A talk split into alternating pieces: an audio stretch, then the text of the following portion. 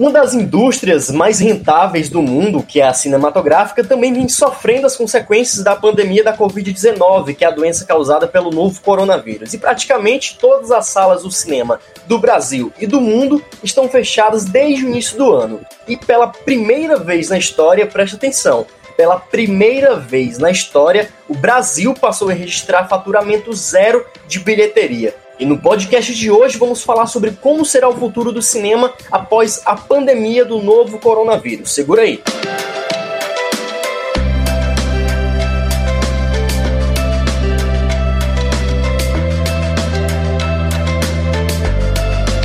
Até agora, o mercado da sétima arte já deixou de arrecadar 5 bilhões de dólares, para você ter ideia. É claro que essa área da economia não é isenta de nada, entendeu? Assim como todas as outras, também está sofrendo esses déficits por conta da pandemia. E no Brasil, em 2019, 3.500 era o número de salas de cinemas registradas, o maior desde a década de 1970. Então, para estar tá conversando hoje, como eu havia anunciado no, no último podcast, quem vai estar tá falando e discutindo sobre isso hoje é o jornalista, fotógrafo, ator e produtor audiovisual André Luiz. André, seja muito bem-vindo nessa edição deste podcast. Olá, Vitor, tudo bem? Eu quero primeiramente agradecer pelo convite e pela oportunidade de estar aqui falando com você sobre esse tema que eu gosto muito, que eu amo de paixão. e parabenizar por esse podcast. Algo que a gente já vinha discutindo bem antes é, em relação a isso, em relação a como vai ser o futuro daqui, é, daqui para frente do cinema. Um, um dos pontos que a gente citou também foi a questão da distribuição geográfica das salas de cinema do país, pegando aí o gancho do que foi o Enem em 2019. E já é concentrada, claro, nos grandes centros urbanos e, e com essa pandemia, com essa crise que a gente está passando na, no mundo hoje, isso pode ficar mais desigual ainda, pode ser muito mais latente. A quantidade de municípios, principalmente aqueles mais pobres, interioranos, não dispõe de nenhuma sala de cinema e claro que esse número com certeza deve ser muito mais afetado. Eu quero que queria te perguntar para gente iniciar essa conversa, André, como você vê, como você analisa os principais cenários dessa indústria daqui para frente? O que, que a gente pode, o que é que a indústria vai se deparar pós pandemia da Covid-19? Como você analisa esses possíveis cenários? Então, como você já deixou bem claro, né, a indústria cinematográfica é um mercado como qualquer outro e ele está sendo afetado. Bom, é, dentre todos os cenários, muitas coisas podem mudar, muita coisa mesmo. A, eu acho que a primeira coisa que vai mudar com relação ao cinema mesmo, às salas de exibição, vai ser com relação ao calendário. Bom, o calendário de, de, de filmes foi todo cancelado. Filmes que estavam para serem lançados foram cancelados. E quando essa pandemia acabar, o que é que vai acontecer? Todos esses filmes que foram lançados, que estavam que iam ser lançados, iam ser lançados, eles vão ser lançados em um período curto de tempo. E o que é que isso vai acontecer? Isso vai é, é, fazer com que as salas de cinema maiores tenham mais público e as salas de cinema menores tenham menos público e os filmes de menor é, público, esses filmes que têm menor arrecadação, eles vão acabar perdendo o espaço.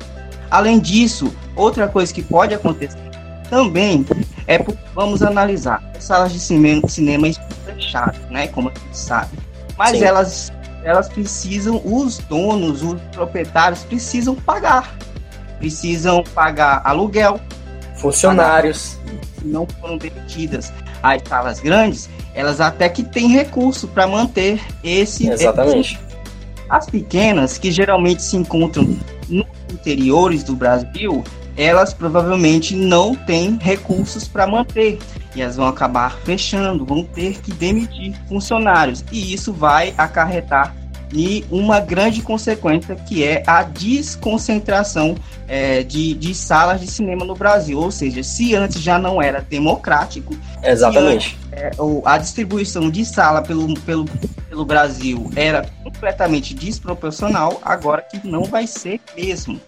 Mas algum, alguns, é, como é que eu posso dizer? Algumas medidas estão sendo tomadas principalmente pela Ancine, Sim. através do Fundo Setorial do Audiovisual. Você sabe, mas existe um projeto que vai é, usar esse Fundo Setorial do Audiovisual para tentar buscar a, as salas de cinema por pelo menos um ano mas é um projeto que está parado. Está parado porque existe um embate entre a Secretaria de, é, é, de Cultura e o, o, Ministério da Cidadania, porque a, a secretária é, Regina. É, a secretária não montou sua equipe ainda e quem tem que organizar isso tudo é o ministro Onyx e ele não está é, se preocupando com isso. Então temos esse problema também. André, fora que isso reflete também a crise que a Ancine via passando aí, essa crise, enfim, de um ano e meio, de um ano para cá, a cultura no geral do, do país, né? Enfim, eu acho que após isso a tendência é só piorar realmente mesmo. Exatamente, Vitor. E a gente vem passando por esse problema é, desde o governo Temer. O governo Temer iniciou esse sucateamento da cultura do Brasil, não só do setor audiovisual, mas da cultura em si. E quando o governo Bolsonaro é, assumiu, ele também continuou esse sucateamento, tanto que uma das primeiras medidas do governo Bolsonaro foi cortar mais de 13% do orçamento da Ancine. E isso, claro, que prejudicou muito o nosso mercado de filmes, porque, é, infelizmente, o, o cinema nacional, ao contrário do cinema internacional, ele é completamente dependente dos recursos públicos. Sim. E esse, essa falta de recurso vai acabar é, causando um apagão no futuro com relação ao que será produzido é, no Brasil no futuro. Mas isso a gente pode falar um pouco depois. É, vão ser discussões aí que vão estar muito presentes aí futuramente. Mas, André, é, a gente tá, um outro assunto também saindo, mudando um pouco de tom, a gente estava falando sobre possíveis tendências também que possam surgir aí nesse cenário de pós-pandemia. Pronto, a Netflix, ela meio que revolucionou o modo de ver, pensar as, a, as produções de streaming. Por quê? A Netflix chegou com muitas indicações no Oscar 2019, aí muita gente começou a parar para ver essas produções próprias da Netflix. E aí a gente traz essa discussão para hoje, o cenário de hoje e o que pode vir. Por quê? Porque tem algumas tendências que podem começar a surgir em relação às plataformas de streaming. É, por exemplo, a Amazon Prime ela anunciou a chegada dos Novos Mutantes, que é um filme que era da Disney, agora foi para que era da Fox, perdão, e depois foi, pra Disney. Se eu tiver errado, me corrige. Não tô lembrando aqui de cabeça agora. Mas, por exemplo, esse lançamento já tinha muitos entraves por conta de produções, da, da própria produção no caso. Foi adiado por conta da pandemia do coronavírus, assim como outros blackbusters e tal da Marvel, muitas estreias que tinham pra esse ano. Viúva Negra e coisa e tal, vinham é, para estrear esse ano, agora foram adiados, mas tem essa nova tendência chegando aí no mercado, que é os filmes estrearem nas plataformas de streaming fora as produções próprias, como eu citei, por exemplo, a Netflix. A Amazon, ela, ela comprou os direitos da, da dos Novos Mutantes, os fãs já esperavam esse filme chegar, não ia chegar tão cedo, mas claro, é, o lançamento e tudo aponta para que seja ainda esse mês. De qualquer forma, a gente vai esperar ainda um anúncio oficial. Não sei se teve ainda, mas eu posso estar vendo depois. Um outro exemplo, agora no âmbito nacional, é o filme Vou Nadar Até Você, que é o primeiro filme onde a Bruna Marquezine vai, tá, vai ser protagonista, vai ser lançamento agora dia 19 de maio pelo Canal Brasil e nas plataformas NetNow, Vivo, Oi e em sequência iTunes, Globoplay. André, tu acha que isso realmente, você acha que isso realmente vai ser possível em um futuro próximo? Isso vai ser um comportamento de mercado presente futuramente após essa pandemia ou é só realmente estratégias que estão tendo agora atualmente? Isso pode ser mais presente no futuro? Vitor, isso já era uma realidade, com certeza. Muitos filmes já estrearam no streaming, isso já era uma realidade e eu acho que essa pandemia ela apenas é, apressou essa tendência. Existe uma coisa, é igual quando fala, falaram que quando a TV chegou, o, o cinema ia morrer. E o cinema não morreu. Por quê? É, pode sim acontecer de as pessoas ficarem um pouco mais acomodadas e não quererem ir ao cinema e muitos filmes estrearem no streaming. Mas é, é, é existe um, uma diferença entre filmes streaming e filmes para cinema. Porque quando um diretor pensa em filme, geralmente, quando ele pensa, produz, grava, ele pensa num filme para ser visualizado naquela tela grande, no cinema, Sim. porque, mas é claro que muita coisa vai mudar. Muitos filmes que estavam para serem estreados é, no cinema provavelmente vão estrear é, no, no, no, streaming, porque o, o, o, filme não pode ficar parado, foi um sim. investimento. É um produto que precisa sim ser vendido, e quem há muitas vezes, muitas, muitas dessas produtoras não têm dinheiro para deixar esse filme parado. A Disney tem, a, Mar a, a Fox tem, a, a Universal tem, a, a, a, a, Warner tem dinheiro para deixar esse filme sim, parado, sim. mas os menores não tem. E eles precisam vender esse filme porque esses filmes precisam trazer lucro. E é claro que isso vai acontecer. Exatamente. E outro detalhe, é, André, mesmo após, por exemplo, uma futura reabertura, enfim, as pessoas, claro, que vão estar temerosas por conta, enfim, tudo isso que a gente está passando atualmente. A expectativa é que, como a gente já falou, que você falou muito bem, é, essa indústria continue enfrentando dificuldades durante alguns meses, já que muitos lançamentos de peso internacionais foram adiados, como eu citei os Black Burgers, que é aqueles filmes da Marvel, enfim, que lucram milhões, bilhões de reais. E aí, o que eu queria te perguntar, André, é como você pode ver aí, tipo, um cenário para filmes, por exemplo, como, por exemplo, a Netflix, a Netflix tem apostado em outras indústrias alternativas, por exemplo, a, a, a da Alemanha, enfim, de outros locais saindo ali do eixo é, mais Estados Unidos e, e, coisa e tal. Como você vê que é, a plataforma de streaming pode é, ser um, um, agente favorável nesse sentido?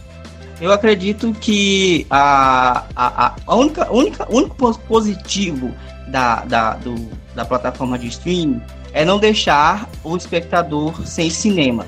Porque, é como eu disse, os grandes estúdios eles não vão migrar para o, o, o streaming de jeito Sim. nenhum, porque que dá mais lucro para ele é o cinema.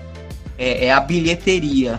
Mas, assim, o, o, a Netflix, ela, eu acho que é a plataforma de streaming mais inovadora e a plataforma de streaming que mais inventa, que mais cria, que mais é, se inova. Então, com certeza, ela vai se inovar. Inclusive, já está se inovando, né? É, produzindo é, séries sobre pandemia, tentando ao máximo democratizar o cinema, inclusive trazendo filmes de outros de outros países e produzindo filmes de outros países Sim. e dando voz a outras indústrias, a outros mercados, a outra cultura, coisa que a gente, quem imaginaria, quem imaginaria que alguns anos atrás a gente já tá assistindo e se emocionando com um filme é, é, é russo, não sei, aquele filme do é, O Milagre da Cela 7, aquele filme é lindo Sim. e é um filme estrangeiro, quem imaginaria que a gente tá, ia estar tá fazendo isso? E eu acredito e é um que filmaço. A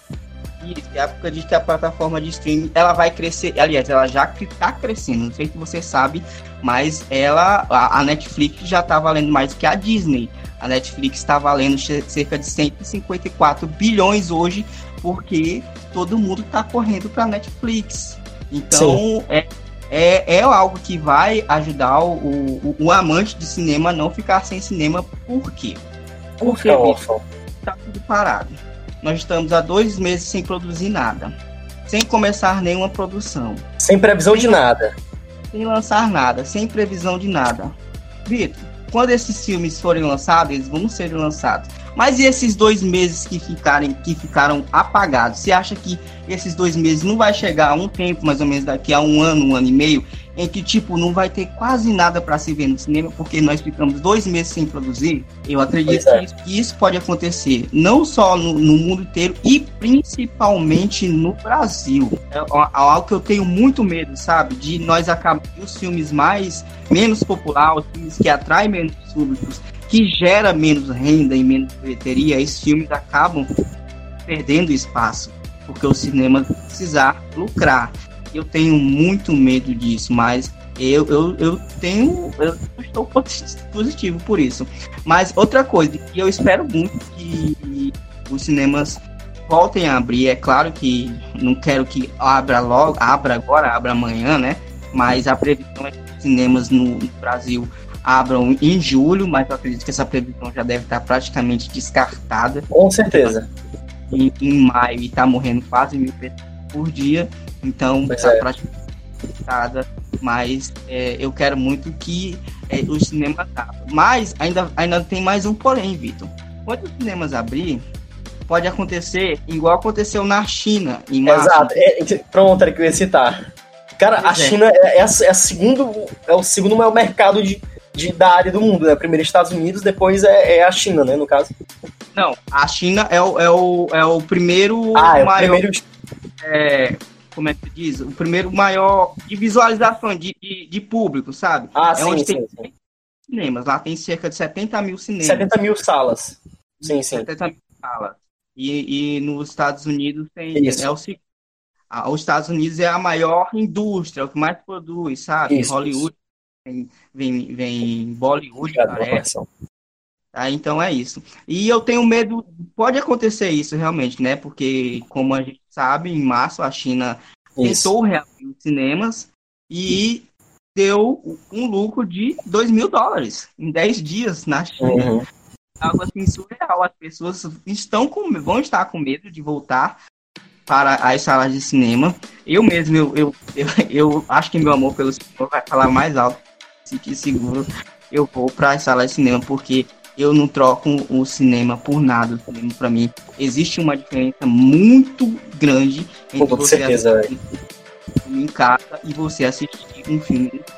Tanto que a maioria dos filmes lançamento que eu quero muito assistir, quando eu perco, quando eu consigo ver no cinema, eu raramente vejo em casa. Só se for filme de Oscar que eu preciso ver, aí eu vejo em casa. Ou então que eu quero muito ver mesmo, mas a maioria eu não vejo em casa porque é outra experiência. Mas é, é assim, vai mudar muita coisa. Vai mudar muita coisa. E E, pe- pelo menos pra mim tá tudo muito abstrato ainda. Pelo menos pra mim Ah. tá tudo muito abstrato o que vai acontecer. A gente pode pensar em alguma coisa, mas num todo, pra mim tá muito abstrato. Exatamente. Na Europa, os cinemas, algum, alguns países da Europa, os cinemas já, já tem previsão para voltar agora em maio, né? Porque alguns países da Europa já estão é, é, contendo a crise, mas eu acho muito prematuro. Muito prematuro mesmo. Eu também acho. acho que tá, tá saindo da quarentena agora. E de vez em quando surge, surge um caso novo. Cinema, eu acho que. Eu, eu, pra mim, pra mim, o mais seguro é o cinema reabrir no máximo outubro, ou então só no próximo ano. É, pra mim é só o próximo ano mesmo. Esse ano, É. pra- esse ano é um ano perdido, tem possibilidade de mais nada. Exatamente. Eu fico Opa. triste com. É, não, é triste, é triste isso, mas infelizmente é pra um bem maior. Cara, eu sou eu sou Nolanzete, né? Não sei se tu sabe. E eu gosto muito do Nolan e esse ano ia estrear um filme novo do Nolan, agora em julho, que é Tenet. E eu, cara, eu quero muito assistir esse filme, mas eu tenho certeza que eu não vou assistir esse filme esse ano. O Nolan é muito retrógrado. Tu sabe que o Nolan é o, é o cineasta, um dos cineastas mais retrógrados. Ele É. filme, ele acha que cinema de verdade é numa tela de cinema e tal. E ele não. Eu tenho certeza que ele não vai lançar esse filme no streaming. Com certeza. Conservador. Exatamente, ele é conservador. É muito conservador. E isso vai. Ah, porque eu quero muito ver esse filme. Eu gosto muito Foi. do Nolo. Mas é, são coisas que é, vão mudar muito, muito, muito mesmo. Exatamente. André, eu queria te agradecer pela conversa, foi muito boa, de verdade. A gente falou de vários assuntos. Muito obrigado mais uma vez. Nada, cara, eu que agradeço pela oportunidade. Muito massa conversar sobre cinema, sabe? Eu amo cinema, se me chamar pra conversar eu passo o dia todo Oxe, falando carinha aqui, ó. passo o dia todo cinema e é isso. Qualquer coisa cara, tamo aqui. Muito obrigado. E, e esse foi o André Luiz, ele que é jornalista, ele é fotógrafo, também ator e produtor visual. A gente, tá- a gente falou aqui sobre cinema pós-pandemia, os futuros cenários, tendências, medidas, enfim, a gente falou sobre várias coisas. Queria agradecer a sua audiência que nos assistiu, que, na verdade, perdão, que nos ouviu até aqui. Muito obrigado. Eu te convido também a assistir os nossos episódios anteriores que estão tanto no, no meu norte.com quanto no Spotify tanto também quanto no Google Podcast. Queria agradecer novamente a sua audiência. Muito obrigado e até a nossa próxima edição. Valeu!